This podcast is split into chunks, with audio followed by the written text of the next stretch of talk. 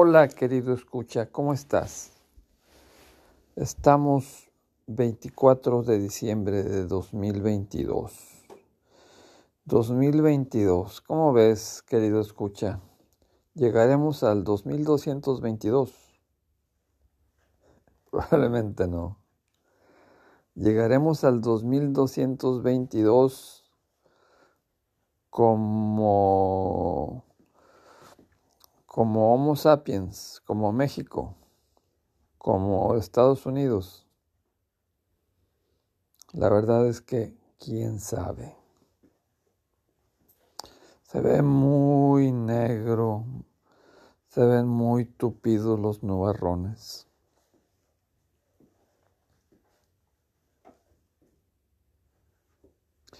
Este año del 2022 particularmente ahora en el diciembre del 2022. Se nos juntan varias cosas. El clima terrible. Estados Unidos, un país, el gobierno de un país, el más poderoso del mundo, que se gasta su energía y sus recursos su intensidad mental en destruir el mundo entero. Para justificar un conglomerado militar industrial tratando de destruir la Rusia, la China, manipulando las vidas de la gente en América Latina. Y ahora, en diciembre de 2022, un clima tan terrible, millones de personas sin electricidad, gente muriendo en las calles, los aeropuertos cerrados, no hay país que les pueda hacer sombra, que los pueda amenazar, pero contra la naturaleza no se puede.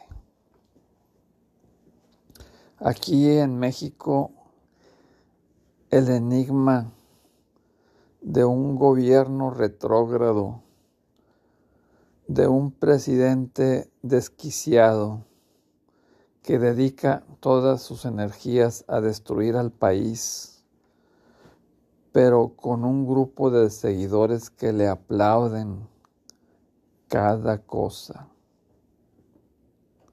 cada ocurrencia.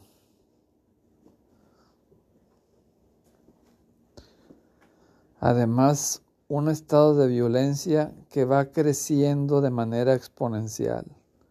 Todavía en lugares como Monterrey o la Ciudad de México, la vida es relativamente normal, relativamente segura.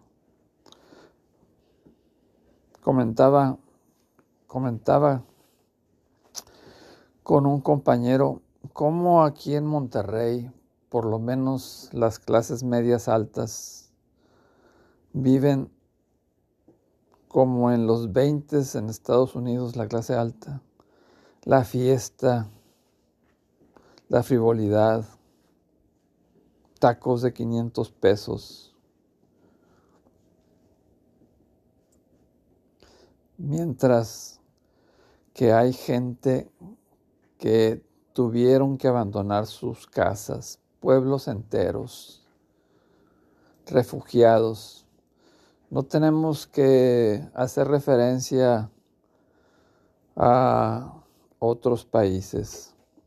Aquí en México hay un, no sé cuántos, pero hay una gran cantidad de refugiados, de gentes que tuvieron que abandonar sus hogares porque el país está en guerra. Pero el 24 de diciembre es una fecha de renovación. Estamos a fin de año. Y el ser humano, los seres humanos, con todos nuestros defectos, con nuestro potencial terrible de autodestruirnos, tenemos también la creatividad, la voluntad de vivir y la capacidad de ser empáticos. Como dice Bertrand Russell, el amor es sabio. El odio.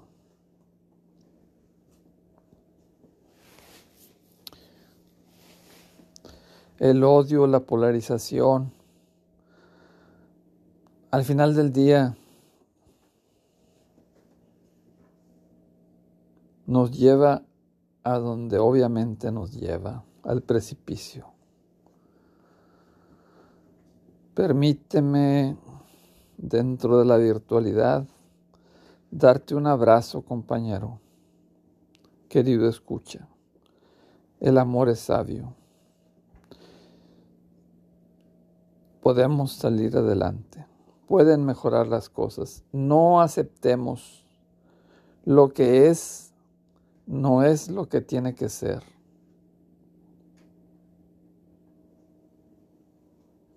ánimo. Estamos en una época de renovación. Renovemos la lucha. La lucha por ser felices. La lucha por ser hermanos.